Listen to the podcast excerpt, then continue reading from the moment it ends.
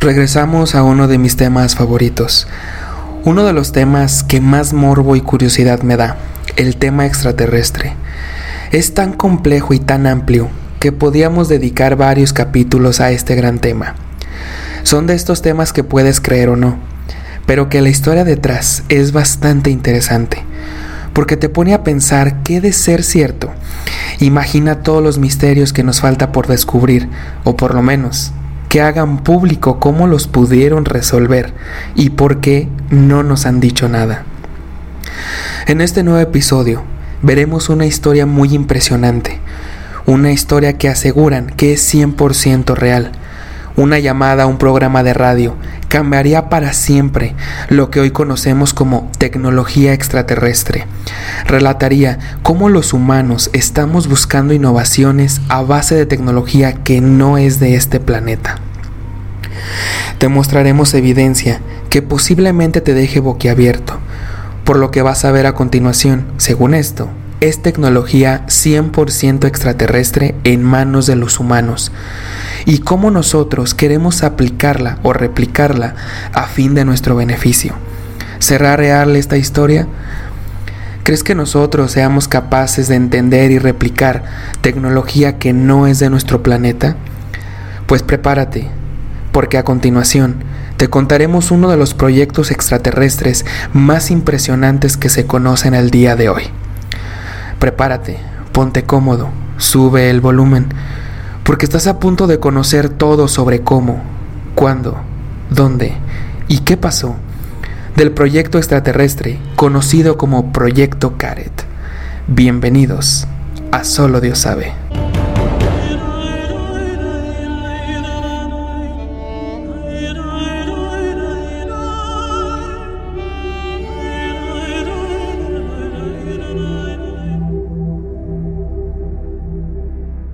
Buenas noches, serafines. Les habla Güero y bienvenidos al episodio número 12 de la segunda temporada de su podcast favorito, Solo Dios sabe.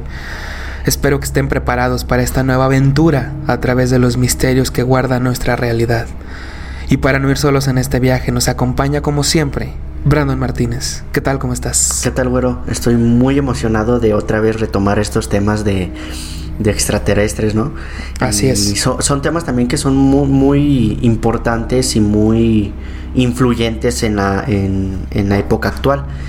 Aparte de que también estoy bastante emocionado por el cómo hemos avanzado ya demasiado en la temporada, o sea, ya llevamos ya casi la mitad de la mitad de temporada y todavía quedan muchísimos muchísimos temas del que abordar y más porque cada uno de los episodios va fragmentando en más subtemas que podemos hablar en un, en un futuro.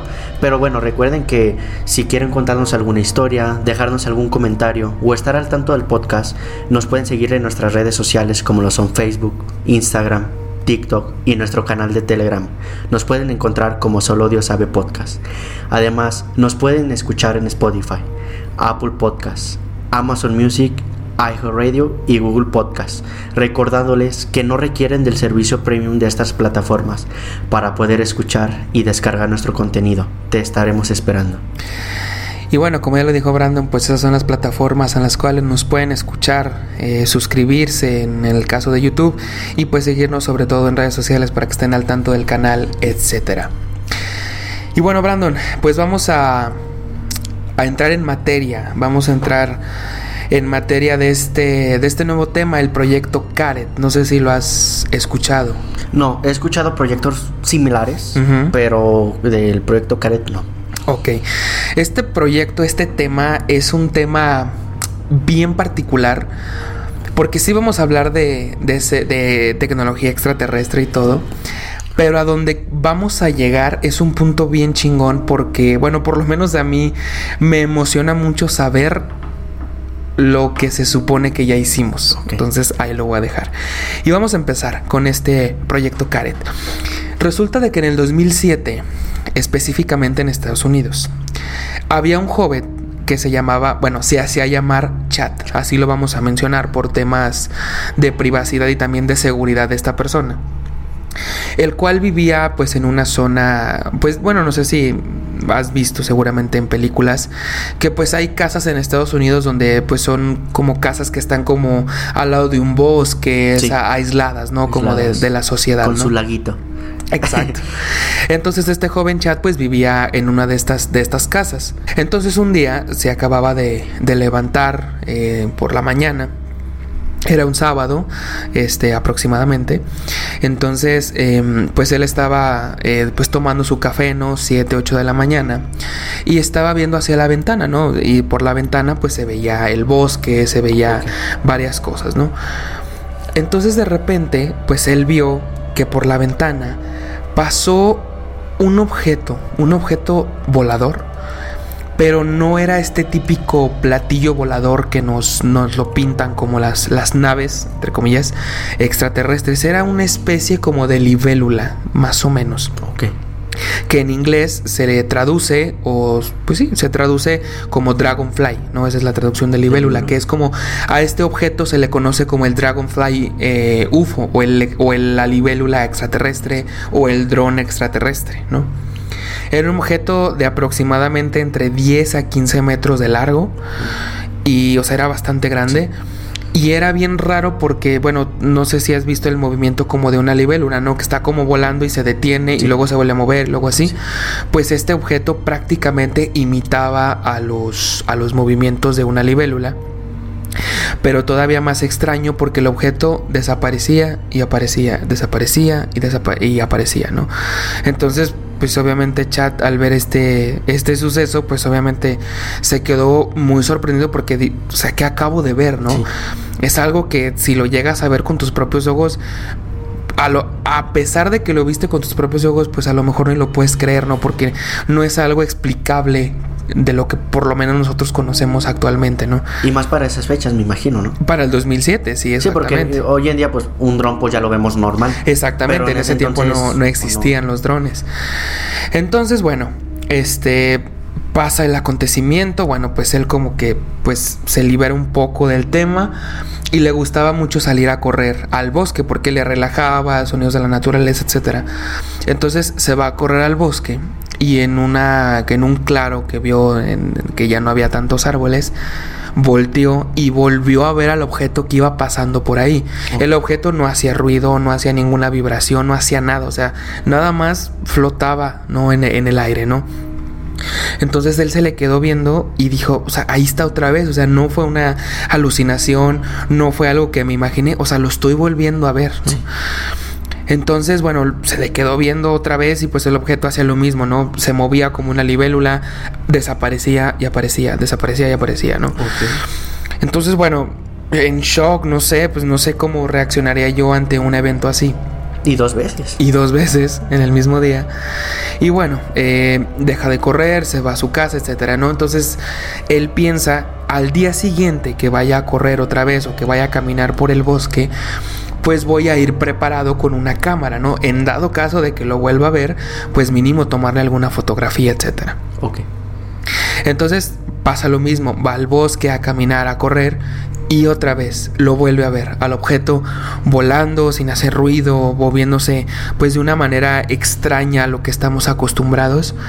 Y sí, toma una cámara, la verdad desconozco si fue de su celular, que dudo mucho porque en ese tiempo las cámaras de los celulares pues no eran como hoy las conocemos, entonces supongo que fue una cámara pues digamos profesional, ¿no? O, o semiprofesional y le empezó a tomar fotos, ¿no?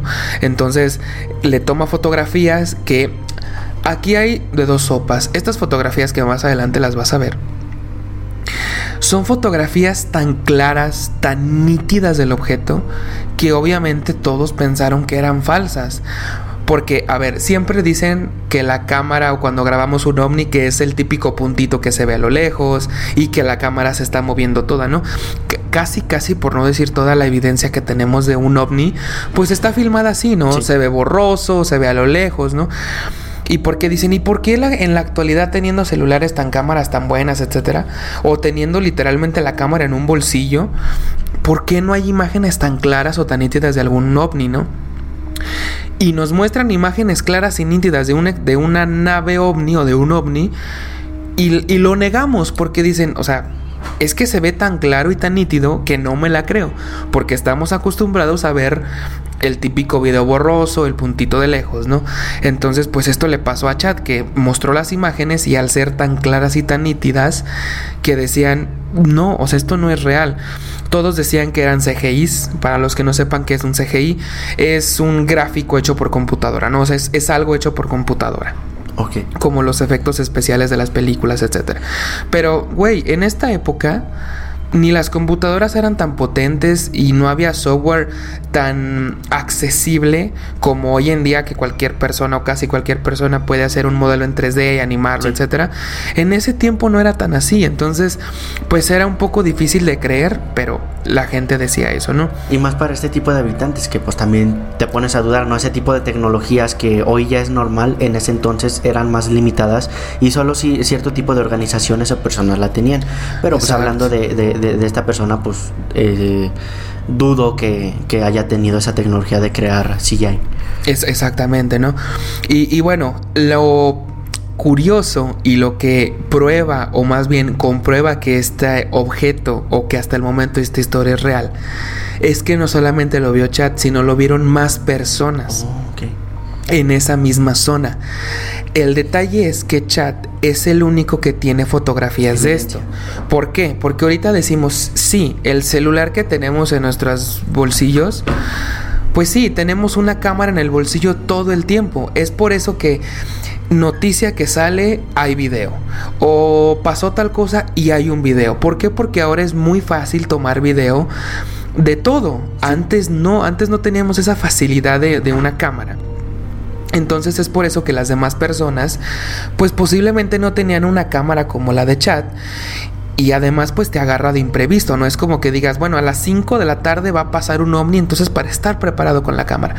Pues obviamente no, o sea, son eventos eh, eh, espontáneos, improvisados, exacto, inesperados que este tipo de personas o las personas que también juraron haberlo visto, pues no estaban preparados con una cámara, pero hay un dibujo de una persona que vio el objeto y rápidamente lo dibujó.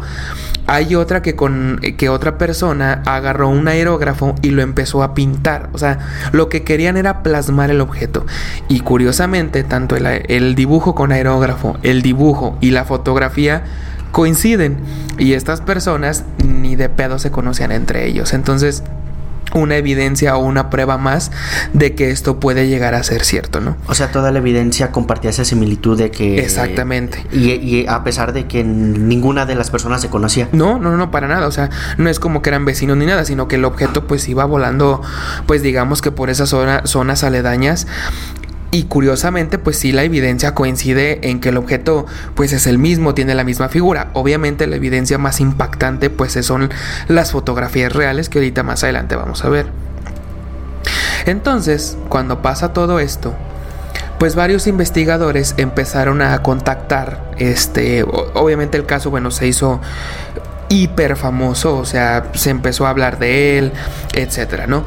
Y varios investigadores del género, eh, pues extraterrestre o del género desconocido, pues empezaron a contactar a las personas que, que lo vieron, ¿no? Quisieron entrevistarlas, preguntarles y sobre todo querían ver si tenían conocimientos en, CGI o en CGI, en, efectos especiales, que repito, en esa época pues no era algo tan normal como lo vemos hoy en día, ¿no? Hoy en día un filtro de TikTok pues te hace maravillas, ¿no? Antes pues la verdad es que no.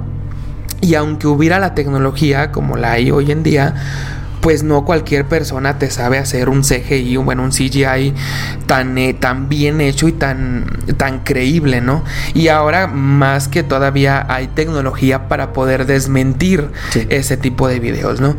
Entonces estos investigadores pues querían saber si estas personas contaban con algún tipo de conocimiento en CGI o en computación o así, ¿no? Y obviamente pues ninguno. O sea, eran personas comunes y corrientes que vivían pues en sus casas alejados de la sociedad y que un día vieron un objeto pasar volando muy extraño, ¿no? Claro, aparte de que tuvieran el conocimiento de esta tecnología, el hecho de que coincidiera sus evidencias, a varias personas. eso ya es lo que te pone a, a, a, creer más en esta, en, este, en esta historia. Exactamente. Y bueno, tiempo después de que pudieron comprobar que bueno, que ninguna de estas personas pues tenía este tipo de contactaron a un experto en fotografía y le enseñaron las fotografías de chat, el cual concluyó que el objeto primero no es un CGI, o sea, no está hecho por computadora, o sea, quiere decir que el objeto sí estaba ahí, ¿no? No era un objeto hecho por CGI, el objeto estaba presencialmente ahí cuando le tomaron la fotografía. Y dos que viene la parte del, o viene encaminado con la primera que no es un montaje. El objeto sí estaba ahí cuando fue fotografiado. Y además le pidieron a un experto en ese entonces de CGI que intentara replicar o, o simular una fotografía así, con un modelo 3D en CGI, en una fotografía, y tardó un total de dos años para poder hacer esta fotografía lo más real posible y ni así pudieron lograr que se viera como se ven las fotografías de chat. Además, pues obviamente si le hacen estudios a la fotografía, concluyeron que efectivamente sí era un CGI, o sea, obviamente sí era, pero mediante la comprobación sí obviamente pudieron lograr que que si era cierto y las fotografías de chat no. Auténticas. Eran totalmente auténticas.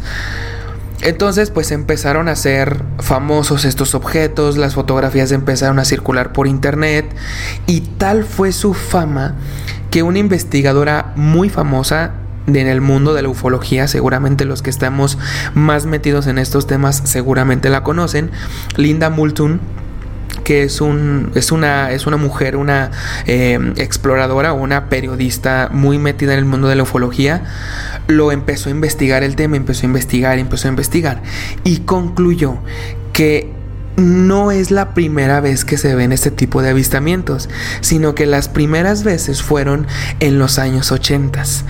Y esto es bien importante la fecha de 1980 para que se la graben. O sea, de que ya había sido avistada este tipo de, naves desde hace muchos años, solo que hasta las evidencias recientes fue cuando se hizo popular. Exactamente, y obviamente pues con este boom de internet que estaba en sus inicios, pues obviamente el tema se disparó con las fotografías de chat, etcétera, pero Linda concluyó que los avistamientos no eran los primeros, sino que ya sabían, eh, ya se tenía evidencia de que fueron vistos desde 1980. Dejo esta historia en pausa tantito para continuar con otra historia que se liga a esto que te acabo de contar. Seguramente también si estás em, metido en estos temas paranormales, temas extraterrestres, conspiraciones, etc., pues has escuchado de un programa de radio que se estrenó o nació en 1978, el cual conducía Art Bell, que se llamaba Coast to Coast. Seguramente no sé si lo conozcas, pero digamos que Coast to Coast era lo que en México se conoce como la mano peluda. Era un programa de radio conducido, como te digo, por Art Bell. Este, donde pues la gente llamaba, contaba sus experiencias, hacía confesiones, como un tipo mano peluda y un poquito de Jaime Maussan. Okay. Pero prácticamente era como una mano peluda, eh, pues digamos, gringa, ¿no? Gringa. Era un programa muy famoso del cual se tienen híjole, anécdotas y anécdotas de Coast to Coast. de hecho, me dan ganas de sacar un episodio dedicado a las anécdotas o a la, sí, a las anécdotas o las historias más aterradoras de Coast to Coast. De ahí nació El Hoyo de Mel, que no sé si lo conozcas. Nació también una llamada eh, de seres interdimensionales. Hay muchas historias muy buenas de Coast to Coast. Entonces, en este programa llega un día una carta al programa y dice lo siguiente. Saludos Coast to Coast. Tengo información que puede explicar mucho de lo que está pasando en las fotografías proporcionadas por Chad, Rockman, el testigo de Like Tahu, que son los otros testigos que vieron esto, así como las fotografías tomadas por Jenna y Tai en Big Basin en California que era donde tomaron este tipo de fotografías. Usaré el nombre de Elías mientras, mientras eh, publico esta información. Y cabe recalcar que dice lo siguiente. Soy ingeniero eléctrico e informático. Y solía trabajar en un programa llamado Caret.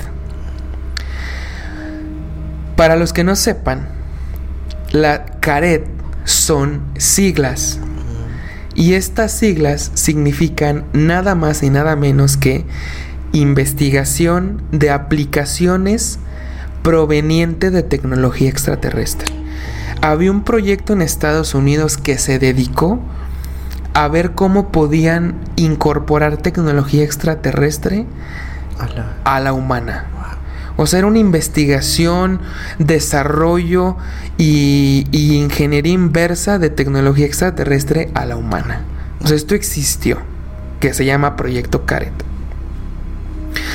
Muchos elementos clave de la tecnología del proyecto son visibles en las fotos de estos objetos.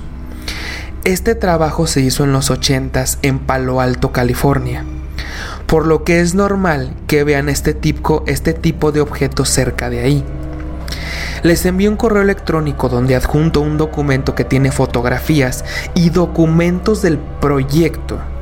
Además, un sitio web donde están fotografías en alta calidad.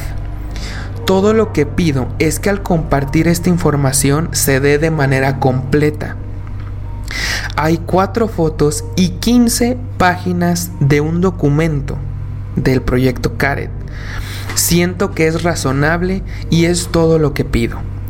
Creé este sitio web para que toda la información se mantenga completa y en un solo lugar. Al programa Coast to Coast llama un mentado Elías y dice que tiene información porque él trabajó en el proyecto Caret. Cuando se revelan las fotografías, no se sabe ni se conocía del proyecto Caret. O sea, simplemente eran fotografías de una nave extraterrestre o de un ovni. Llama a esta persona y dice que las fotografías se asemejan mucho a lo que él estaba trabajando en el proyecto Caret. Y si ves en esa imagen, ahí están las iniciales del documento que él mismo escaneó, el mentado Elías. Es un documento que él mismo escaneó y lo publicó en una página de internet que pues ya, ya no existe obviamente. Que significa en inglés Commercial Application Research for Extraterrestrial Technology. Ah. O como lo, lo mencioné en español, es la, la búsqueda de aplicaciones comerciales de tecnología extraterrestre. O sea, aquí ya es algo bien, bien raro. O sea, hay un proyecto que ya ni siquiera es de crece que haya extraterrestres, no. Es un proyecto que nos, que nos dice que están buscando la manera de la tecnología extraterrestre, o sea, que ya hay en el planeta, que ya existe, aplicarla a los humanos. Sí, porque hay evidencia y documentación que esta persona llamada Elías la compartió en su página web. Que obviamente, bueno, es fue información confidencial y por algo tumbaron su página también. Sí, eh, bueno, Elías también menciona que es una persona mayor, que ya es una persona muy mayor y que pues ya le da igual que pues prácticamente que ya lo descubra, ¿no? Y una de las cosas que decía él también era de que le daba coraje que la información es pública, o sea, tendría que ser pública y para todos, que no guarde secretos, ¿no? Esto se va a poner más más interesante porque les voy a contar cosas bien extrañas y bien locas, pero sobre todo muy impresionantes. Así que no abandones el viaje. Esto sigue. Regresamos a Solo Dios sabe.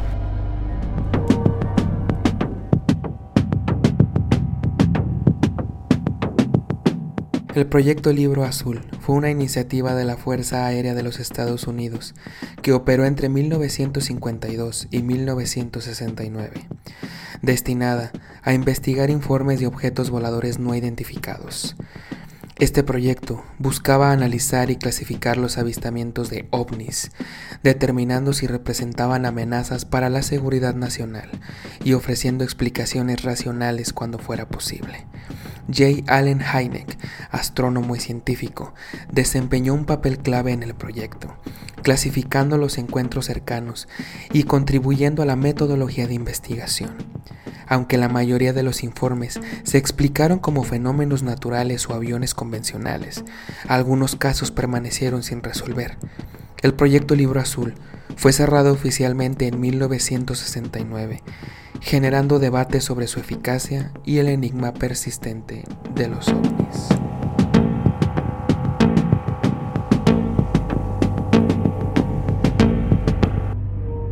Continuamos con más suspenso, a quien solo Dios sabe, gracias por seguir aquí con nosotros. Y bueno, retomando otra vez la historia de, de, de Elías, del proyecto Caret. Elías eh, dijo que porque en su página de internet aparte de que publicó los documentos pues también publicó su historia de él no porque pues obviamente tenían que saber quién era, ¿Quién era? qué hacía y todo para poderle creer no dice que que bueno que él durante mucho tiempo estuvo trabajando en este proyecto y que él asegura que tuvo contacto con tecnología que funcionaba en los recientes avistamientos de, de, de, los drones extraños. O sea, él tuvo contacto con tecnología extraterrestre que es muy visible y se ve a plena vista en las fotografías de los drones extraños que publicó Chad. Ok. Y sobre todo, esta parte es bien importante y es vital en el proyecto Caret. En el lenguaje, entre comillas, y los diagramas que se ven en la parte inferior de cada nave. Si tú bajas un poquito más, te vas a dar cuenta que hay unas piezas por ahí Sí. que tienen unos símbolos. Ok. ¿Ok? En las fotografías que no sé por qué no aparecen aquí, pero bueno, seguramente pues ustedes ya las vieron. El dron extraterrestre tiene unos símbolos que en las fotografías, de hecho, por ejemplo, si te metes ahí en el iPad en fotos, Sí. ahí puedes ver las, las fotos, ¿no? ¿O tú sí las ves las de los drones? Sí, sí. ah, ok, sí. porque bueno, yo no las estoy viendo acá. Pero si te fijas, en la fotografía del dron tiene símbolos. Sí, sí. sí. Que ese, esto fue lo que más le llamó la atención a Elías cuando vio las fotografías. Porque él dijo que los el lenguaje o los diagramas entre comillas que se ven en la parte inferior de cada nave eran similares o iguales a los que él trabajó con la tecnología extraterrestre. Por eso le llamó mucho la atención. O sea, él, él ni siquiera sabía de nada hasta que vio las fotografías y dijo, eso Yo es... trabajé con ese tipo. Yo trabajé con eso, ¿no? Entonces, aquí vamos a hacer, bueno, antes de, entrar en este punto de programación y todo eso, les voy a explicar un poquito más del trabajo de, de Elías. Elías comenta que, bueno, vio una vacante de trabajo en, pues en, de manera gubernamental y que, como repito, él estudió ingeniería informática y eléctrica, ¿no? Entonces él dice que llegó a la pues a donde estaban las vacantes y es un edificio o sea, común y corriente, a contrario de lo que nos dicen las películas o algunas otras historias de, este tipo de temas, que es un, como el área 51, ¿no? Que tienes que entrar, bueno, que solo, solo dejan entrar, eh, pues obviamente personas altamente capacitadas y que a tantos metros no te puedes acercar y todo esto, no, o sea, simplemente es un edificio común y corriente que hasta mencionan por ahí, por ahí se dice, que tenía el logotipo de una empresa que no existe, o sea, era una empresa totalmente fantasma. Pero, o sea, él dice que él llegaba en su carro, o sea, lo estacionaba en, en, un, en, un, este, en un cuadro ahí, no en un lugar vacío.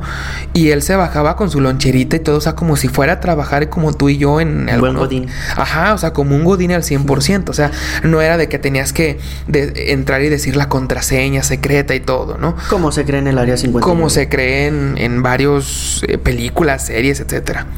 Lo que sí es cierto es que si era un trabajo, o sea, de, como de origen militar. O sea, él sí dice que había militares en la zona, etc.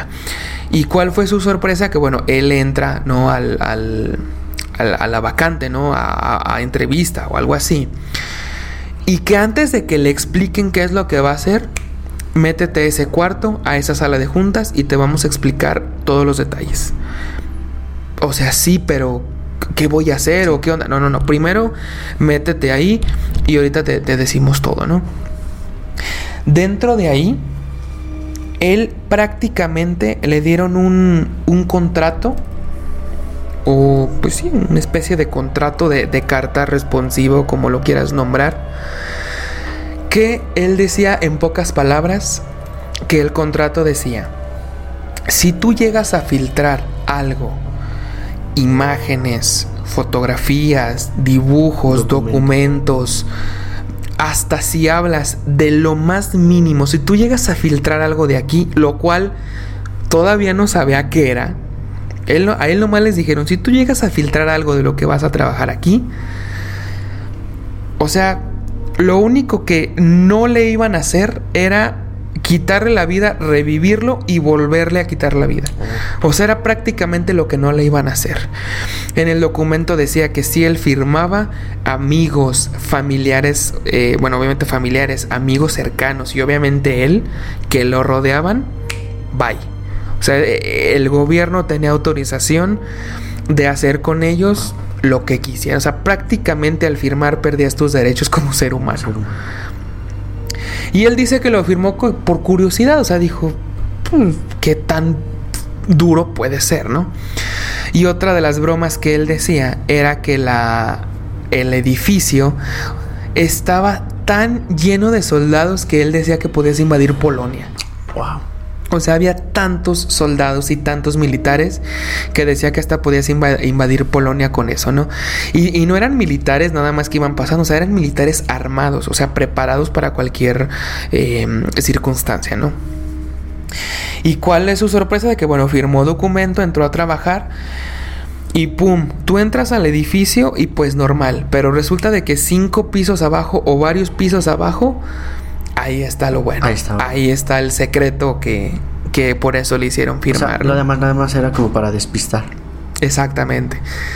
Sí, porque como te digo, hasta el logotipo que tenían, eso cuentan que el logotipo que tenía fuera del, del edificio, pues era de una empresa fantasma, o sea, de algo que ni siquiera existía.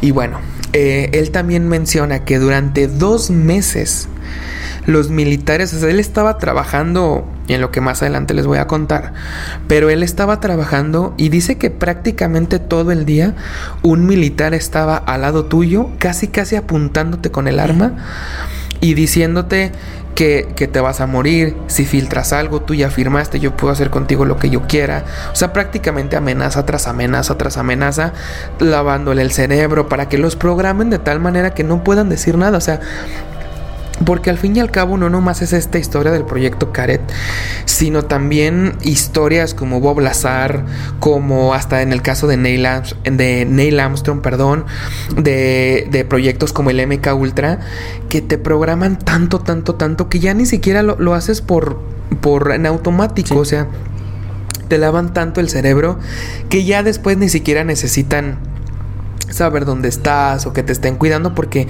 ya estás tan bien programado que ni siquiera lo necesitas, ¿no? Entonces el militar estaba dañando y dañando y dañando y lavándole y lavando el cerebro que prácticamente que lo que lo que vería o lo que iba a vivir ahí que no saliera de ahí, ¿no? Entonces em, dice que ya cuando pues firma todos los documentos, que ya entra a trabajar de manera oficial, que lo llevan a un laboratorio pero él menciona que era como Disneylandia, como un parque de diversiones para un científico. O sea, tenías todos los aparatos, todas las herramientas, todas las facilidades habidas y por haber para que tú hicieras investigaciones, desarrollo, o sea, prácticamente no tenías límite. Laboratorios muy bien equipados. Laboratorios súper equipados, pues imagínate por el mismo gobierno. Sí. Tenías, ahora sí que este, eh, pues sí, o sea, eh, ¿cómo, se puede decir? Este, acceso ilimitado, ¿no? A, todo lo que tú quisieras y todo, ¿no? Para que no, no como que había pero de que pues no se podía hacer este tipo de cosas, ¿no? Entonces, llega el primer día de su trabajo. Lo llevan al laboratorio y él dice que fue de las pocas veces que sus superiores o que militares o sus mismos compañeros de trabajo, porque él menciona que en su, en sus, tan solo en su área o en su piso trabajaban más de 200 personas. Y que fue de las pocas veces, por no decir la única, que escuchó que sus superiores o personas dijeron la palabra extraterrestre. Fue de las pocas veces que lo escuchó. ¿Por qué? Porque le llevaron unas piezas, que más adelante las vamos a ver, y le dijeron, esto es tecnología extraterrestre, así, literal, Así te la sueltan. Esto es tecnología extraterrestre. No te vamos a dar detalles ni de dónde viene, ni cómo la conseguimos, ni por qué la tenemos, nada. Es tecnología extraterrestre y tu función como trabajador, como ingeniero, es hacerle ingeniería inversa. Que la ingeniería inversa es, a ti te dan un teléfono, por decir algo, y tú tienes que desarmarlo, verlo, para ver cómo funciona. Normalmente los, las innovaciones pues son al revés, ¿no? Es de, de 0 a 100, ah, ¿no? En este caso no, es de 100 a 0. Es ver, desarmarlo, ver cómo funciona. ¿Para qué? Para que sabiendo cómo funciona ese objeto, poderlo replicar y, usar la tecnología extraterrestre a nuestro favor. Adaptarla. Adaptarla a nuestras necesidades, ¿no? Que también, bueno, ya yéndonos un poquito del tema, por ahí también se dice que la fibra óptica que tenemos de, del internet y todo esto, que es tecnología extraterrestre, o sea que no es de nosotros. También los microchips, los microprocesadores, que si tú ve, ustedes ven imágenes de computadoras antiguas, ocupaban cuartos enormes. o sea, eran, hasta las traían con grúa.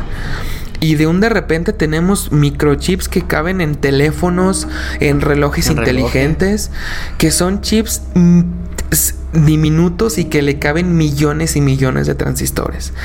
Y dicen que es tecnología extraterrestre. Y lo que apoyan estas teorías, y tú también lo vas a saber, es que de no de un día para otro literalmente, pero de un día para otro la tecnología se fue exponencialmente lejísimos. O sea, el tiempo de nuestros papás y abuelos, pues la tecnología iba avanzando pues radicalmente a su paso. Pero hubo un momento en el que la tecnología se disparó enormemente, ¿no? Y dicen que una de las cuestiones es que utilizamos tecnología, extraterrestre, ¿no? Entonces esa era su función, hacer ingeniería inversa de los objetos que le dejaron ahí. ¿Qué objetos le dejaron? Ellos lo nombraban el motor, que era como una especie como de turbina, como de motor, no tenía batería, no tenía combustible, no consumía energía, no irradiaba energía y sin embargo podía moverse, podía levitar, podía hacer muchas cosas. Le, tenían otros pues otros objetos ahí, una especie como de, de, arcos, ¿no? Que también los puedes ver ahí. Que e, eso que, que eso que ves tú ahí es una representación, digamos, artística, o sea, no son los reales. En el documento que este señor infiltró, según si son las fotografías reales. Haz de cuenta que estás viendo como lo ves aquí, pero digamos que de más baja calidad, no como que lo que aquí hicieron pues fue no sé si hacer un modelo 3D, etcétera, un prototipo, pero o sea, esto que ves aquí no es no es el real, pero sí están las fotografías reales que seguramente ellos ya están viendo del motor que le llaman ellos. Y también tiene esos símbolos que, mencionabas hace. Exactamente, voy, para allá. Lo característico de estos, de estas, de estos motores o de estos objetos es que tienen símbolos plasmados en todo el cuerpo, ¿no? Sí. Que esos mismos símbolos, como ya les había comentado, los tenía el Dragonfly o el OVNI que vio Chad eran, no sé si los mismos al 100%, pero eran similares o prácticamente eran iguales estos símbolos. Por eso fue que Elías dijo, yo conozco eso, ¿no? Haciendo referencia como que al lenguaje, ¿no? Exactamente, exactamente. Ahora, ¿qué son estos símbolos? Obviamente después de meses o años de investigación, porque no es como que lo descubrieron de un día para otro lo que les voy a contar. Ellos descubrieron que estos símbolos primero se pueden modificar. O sea, no están, no están pintados, no están pegados como una calcomanía. O sea, son símbolos que se pueden modificar. Y estos símbolos es una especie de código de programación. Tú mueves los símbolos programas una instrucción y el objeto por sí solo puede levitar, puede moverse, puede girar, puede hacer prácticamente lo que tú quieras. Dependiendo del código. Dependiendo del código que le pongas. Además, en el documento que filtró eh, Elías, hay zonas donde él censuró varias cosas. No es como que el documento lo filtró sin agua va, sino que sí hay zonas que él mismo tachó y, y censuró porque dijo que, según él, esas cosas no estamos preparados para saberlas ni para entenderlas. Y en uno de los apartados del documento dice que estos ingenieros trabajaban en antigravedad, invisibilidad, grabación y reproducción en tercera dimensión y el cuarto está censurado porque es demasiado para el mundo. Es algo que es mucho, que no sé, no sé qué tanto pueda hacer como para que no lo comprendamos o literalmente sea mucho para nosotros. O sea, no sé qué tanto pueda hacer. O sea, no se me ocurre algo como para que digas, ay cabrón, o sea, sí es mucho, espérame tantito, ¿no? Sí, para que esté censurado sí deja mucho en, en qué pensar. Y para que Elías diga que es algo que uno no está preparado ni para saber ni para entender, con el simple hecho de que esté sin censura, antigravedad, invisibilidad y grabación y reproducción en 3D, o sea, imagínate cuál será la cuarta. Sí, o sea, la verdad es que no se me viene nada a la cabeza de, de qué tan duro puede ser esta cuarta, esta cuarta investigación. Pero bueno, vamos vamos a entrar en materia de los símbolos. Pero antes de que les diga qué hacen estos símbolos, cómo funcionan y el desenlace que tuvo esta historia, pues regresamos. Así que no abandones el viaje. Esto sigue. Continuamos en Solo Dios sabe.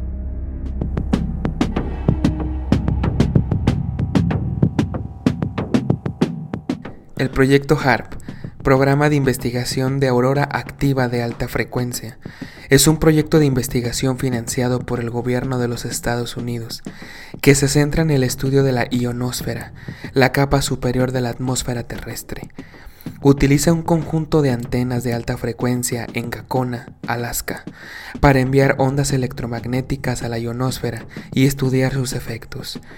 Aunque su objetivo principal es comprender mejor la ionosfera y mejorar las comunicaciones y la navegación, el proyecto HARP ha sido objeto de teorías de conspiración que sugieren aplicaciones más controvertidas, como el control del clima o la manipulación de la mente humana.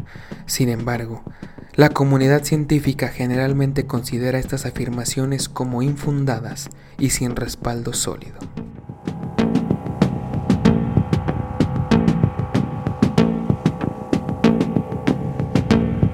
Regresamos con más suspenso aquí en Solo de Sabe. Gracias por seguir aquí con nosotros. Y bueno, pues estamos a punto de entrar en materia en lo que estos símbolos tan característicos de estos objetos nos van a revelar cosas. Pero antes me gustaría hacerte una pregunta o que nos, nos expliques. ¿Cómo es que funciona, por ejemplo, en el caso de las computadoras, aplicaciones, etcétera? ¿Cómo es que funciona una programación, un código o literalmente qué es programación? Ok, a mi entendimiento, la programación es asignar una serie de reglas o patrones para ejecutar algún proceso. Ok. En un ambiente general, En el ambiente de la programación es similar a asignar una serie de reglas o, eh, indicaciones. o indicaciones para que una máquina eh, haga algún tipo de proceso. O sea, prácticamente la programación ayuda al ser humano a conectarse con la máquina, utilizando Mm, lenguajes de programación. Estos lenguajes de programación suelen, bueno, normalmente, eh, por ejemplo, en C suelen ser compilados. Al compilar, tú transformas el lenguaje de programación que uno como humano lo entiende y lo razona al lenguaje en código máquina. ¿Para qué? Para que la máquina o la computadora entienda lo que tú le quieres que haga y pues eh, eh, ahora sí que en, consecuencia de eso pues haga algún proceso determinado. Exactamente, o sea, en pocas palabras es que tú, o sea, tú, por ejemplo, mover el vaso, ¿no? Tú lo entiendes como mover el vaso, pero la computadora no. Entonces le tienes que traducir, en pocas palabras, al lenguaje de ella para que entienda que tiene que mover el vaso. Sí, claro que este lenguaje máquina es el famoso código binario. Exactamente. Pero ahora, una pregunta. Si yo escribo este código en una hoja de papel, en un pizarrón o algo, ¿va a pasar algo? No debería porque no hay un medio o un cuerpo, por así decirlo, que procese ese lenguaje y que lo entienda. Porque quizás tú lo entiendes, pero el chiste de, esto es que llegues al punto, o sea, el lenguaje o la, por ejemplo, en este caso la compilación ayuda a que dos eh, cuerpos externos, por ejemplo la máquina y el humano, se entiendan por medio del mismo proceso. En lo que mencionas de la hoja de máquina, debe de haber algo que, que entienda ese lenguaje y lo procese para para hacer lo que tú le quieres. Exactamente, o sea, se requiere un hardware, se requiere componentes especiales para que lo entiendan. O sea, si yo escribo algo en una hoja, pues no tiene dónde reproducirse, no tiene dónde ejecutarse, porque pues simplemente son símbolos en un papel. Entonces, estos científicos e ingenieros, te digo que descubrieron mediante años y años de investigación y todo esto, que estos símbolos son tan complejos o no los logran entender al 100% que los empiezan a desmenuzar, ¿no? Símbolo por símbolo, etcétera, etcétera, etcétera, ¿no? Entonces se dan cuenta que si estas piezas las ven a nivel microscópico, haz de cuenta que es como la unión de varios símbolos más pequeños. Y te, les voy a poner un ejemplo para que lo entiendan. ¿Has visto los videos que circulan en redes? Donde, por ejemplo, se ve una pintura, o sea, un paisaje, ¿no? Pero tú le vas haciendo zoom y zoom y zoom. Y, por ejemplo, en el árbol de la esquinita si tú le haces zoom y zoom y zoom, como que se vuelve, ay, perdón, se vuelve a abrir otra, ah, como otra pintura, ¿no? Y luego en esa pintura te vas acercando al ojo de la persona y se ve otra cosa. Sí, se va como que un panorama dentro de otro. Exactamente. Haz de cuenta que eso pasa con los símbolos. O sea, tú lo ves, así como las fotografías que tú ves ahí, y dices, pues es algo de metal posiblemente, pero a nivel microscópico son símbolos y símbolos y símbolos y símbolos que ya al ojo humano lo ves como este tipo de piezas. Y símbolos que, que como mencionabas hace un momento, van cambiando, ¿no? Exacto. O sea, que tienen, dependiendo la instrucción que vayan teniendo, van cambiando. Exactamente. Entonces, lo que nosotros vemos no es materia, sino son puros símbolos. Entonces, también descubrieron que un símbolo, digamos, que es como un bit, ¿no? Es la unidad como mínima, ¿no? En el caso del código binario, no es un bit. Pero este símbolo puede contener tanta información como toda la cadena de ADN humano, todo el genoma del ADN humano se puede almacenar en ese solo símbolo. Descubrieron también que estos símbolos están en cuatro dimensiones, entonces a cada símbolo le puedes agregar cuatro más. Y a esos cuatro, cuatro más a cada uno y así y así exponencialmente. Entonces, la cantidad de información que se puede almacenar en cada símbolo, o sea, prácticamente es infinito. Yo tengo uno y a ese uno le puedo agregar cuatro. Y a cada uno de esos cuatro, otros, cuatro. Y a cada uno de esos, así, y así, y así, y así. Era tan complejo de entender que los científicos no se lo podían creer, ¿no? Ahora, ¿qué hacen estos símbolos? Descubrieron que literalmente estos símbolos programan la materia. O sea, estos símbolos ayudan a que la materia se reprograme y por eso puedes hacer lo que tú quieras con la materia. Por eso ese motor flota o levita, por eso ese motor funciona, por eso ese motor puede girar, puede cambiar de forma, porque estás alterando la materia, o sea, estás alterando palabras más, palabras menos, los átomos mediante el código que está escrito ahí. O sea, esos símbolos estarían programando la realidad. Exactamente, esos símbolos están programando la realidad. Que de ahí viene lo que decía Jacobo Greenberg, lo que hacía Pachita, lo que decía Billy Mayer. O sea, todo esto se está conectando. Estos símbolos programan la realidad. Tú le das instrucciones a la latis, como decía Jacobo. Tú le das instrucciones a la realidad para que la puedas alterar. Es bien complejo de entender. Pero imagínate el nivel de tecnología que tienen estos seres. Sí. Para que lo hayan descubierto. Porque nosotros lo descubrimos gracias a ellos. Sí. Pero ellos de dónde lo descubrieron. Y que lograron llevarlo a la práctica. Porque una cosa nomás es, pues lo sé. Sí. Pero ¿cómo lo llevas a la ¿Cómo práctica? Exactamente. Entonces, es por eso que cuando a seres contactados o a personas contactadas por extraterrestres les preguntan que por qué sus naves siempre se ha dicho, se ha visto que sus naves de, ellos no tienen uniones, no tienen remaches, no tienen soldadura, o sea, parecen de una sola pieza. Y siempre les han preguntado, oye, ¿cómo las construyen?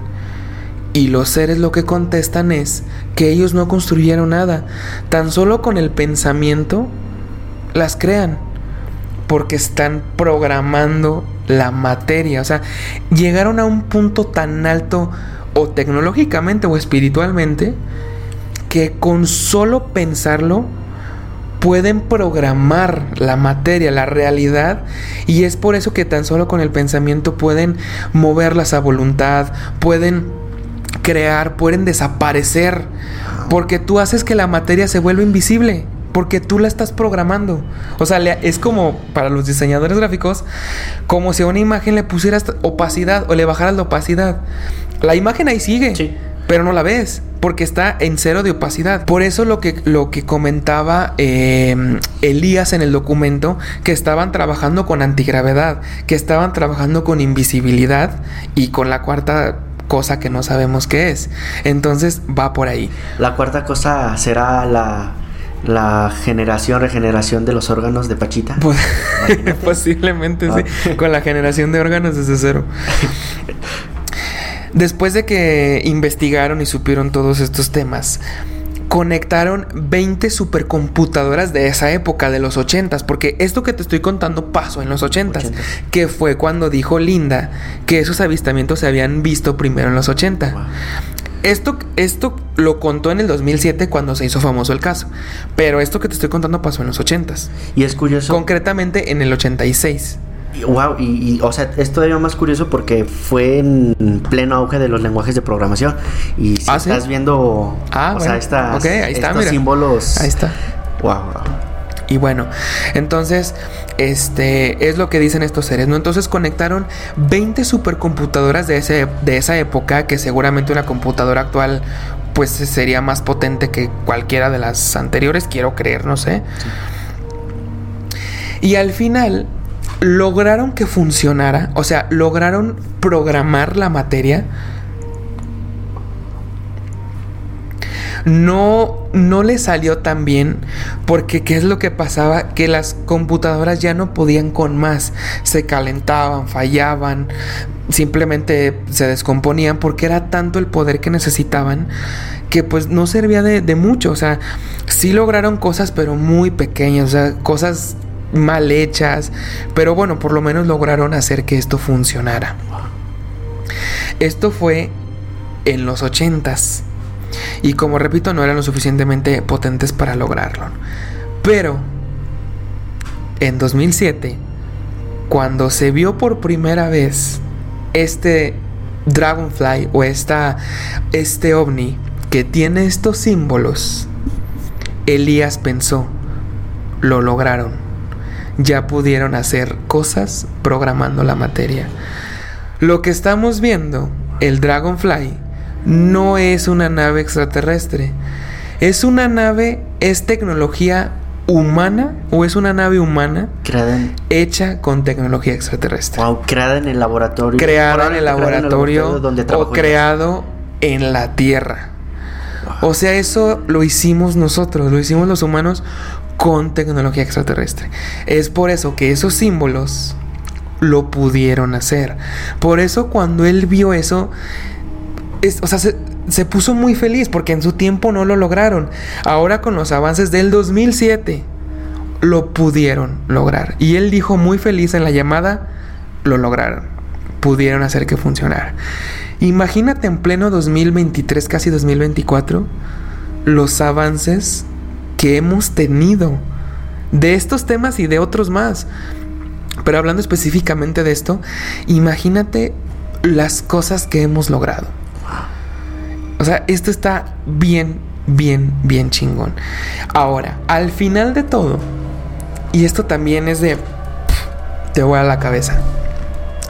Al final se dieron cuenta de que los símbolos no eran de una sola raza extraterrestre, sino que era algo universal.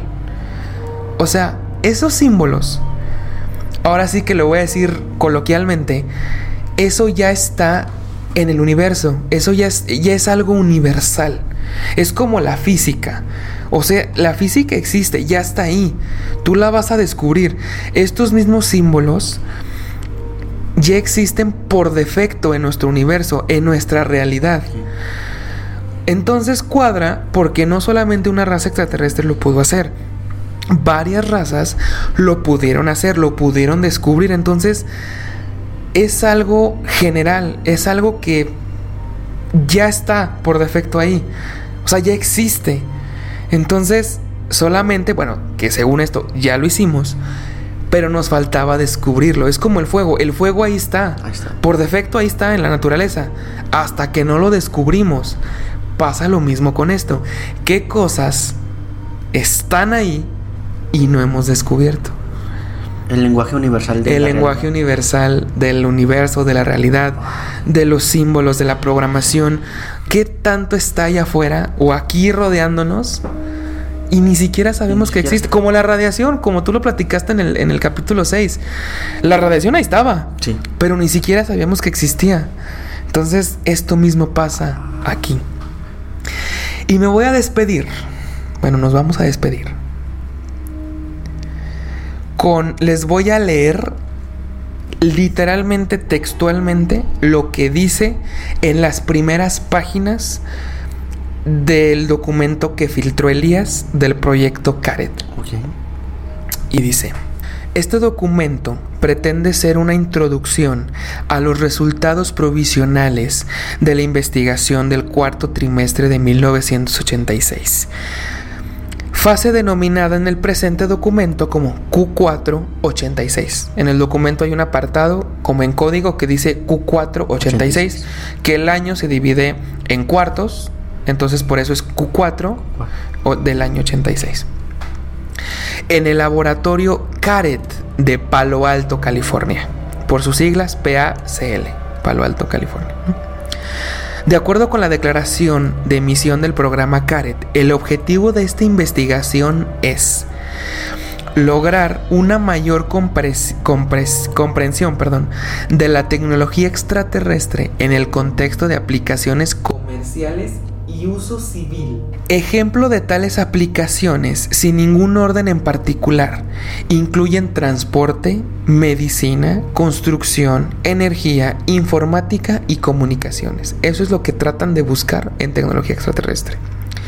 El objetivo final de esta investigación es proporcionar un conjunto básico de tecnologías avanzadas tecnologías en condiciones adecuadas para la revisión de patentes. O sea, esta gente quiere tener esta tecnología extraterrestre y patentarla. El proceso de convertir artefactos en bruto de origen extraterrestre en utilizables y totalmente, bueno, utilizables, ¿no? La tecnología humana documentada se denomina extracción. El proceso de extracción consta en última instancia de dos fases. La primera es el establecimiento de un completo análisis teórico y operativo, comprensión del artefacto, y en segundo lugar, una destilación de los principios subsayentes del artefacto en una tecnología utilizable y orientada al producto. Sugerencias del producto específico, se han alentado las solicitudes en nombre de Palo Alto, California, pero no se consideran obligatorias ni esenciales. Los resultados de una extracción exitosa se recopilan en lo que se, denomina perdón, paquete de extracción por sus siglas EP, que debe incluir lo siguiente. 1. O sea, cuando algo ya se logra, cuando el resultado ya se logró, tiene que tener estas cosas. 1.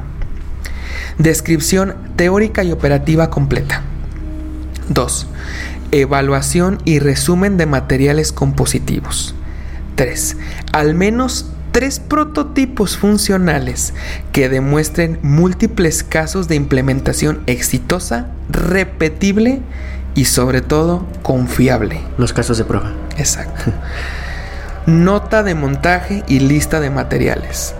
En el momento de escribir este artículo, aún no se ha logrado una extracción completamente exitosa, aunque numerosos hilos de investigación se muestran prometedores cuando se escribió este documento se dijo, tienen que hacer tres prototipos que sean funcionales, que sean repetitivamente funcionales y que sean confiables. Y cuando se escribió este documento, todavía no se tenía... Em, todavía no se tenía resultados favorables de lo que después en el 2007 se planteó. ¿Qué opinas? Wow, wow, una, un, un, tema muy interesante y sobre todo como a pesar de que es un proyecto, o, sea, nosotros podemos pensar de que nada más hacen los experimentos, funcionó y ya lo implementan, pero no, realmente también está muy bien estructurado. ¿Por qué? Porque les piden la, la, parte de la documentación de la teoría. Entonces, es muy probable que Elías llegó en la etapa precisa donde estaban en teoría, donde le empezaron a, a, dar los objetos y estudialo. Por eso él o sea, ya hasta el 2007 él se emocionó mucho al ver de que todas estas fases que nos comentaste en este de este documento de que ya pudieron implementar estos casos exitosos de pruebas para poderlos implementar en la tecnología humana. Exactamente, o sea, imagínate esos resultados o esas innovaciones se llevaron a cabo hace ocho años, no, siete años, casi ocho años. Entonces, imagínate lo que hemos logrado hasta ahorita. Y repito, lo que está a nuestro alrededor y no lo podemos ver. De verdad es un tema bien impactante. Y no sé a ti, pero cuando yo vi por primera vez las fotos, como que sí me dio como cosita porque dije, güey, o sea, estás viendo algo que, si esto es real, sí sí es tecnología extraterrestre que la estás viendo. O sea, esto no se fabricó, no se hizo en este planeta. Lo hicieron seres mucho más avanzados que nosotros en otra parte del universo, en otra parte de la galaxia, si tú quieres. Es bien impresionante este tema que me encanta de verdad el proyecto Caret. No sé si ya lo conocían, pero de verdad es algo que, que me fascina mucho este, este tema.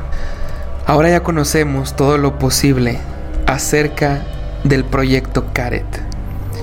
Y aún así recuerden que siempre, al final, solo, Dios sabe. Nos escucharemos en próximos episodios. Soy Güero Orozco. Soy Brandon Martínez. Hasta la próxima.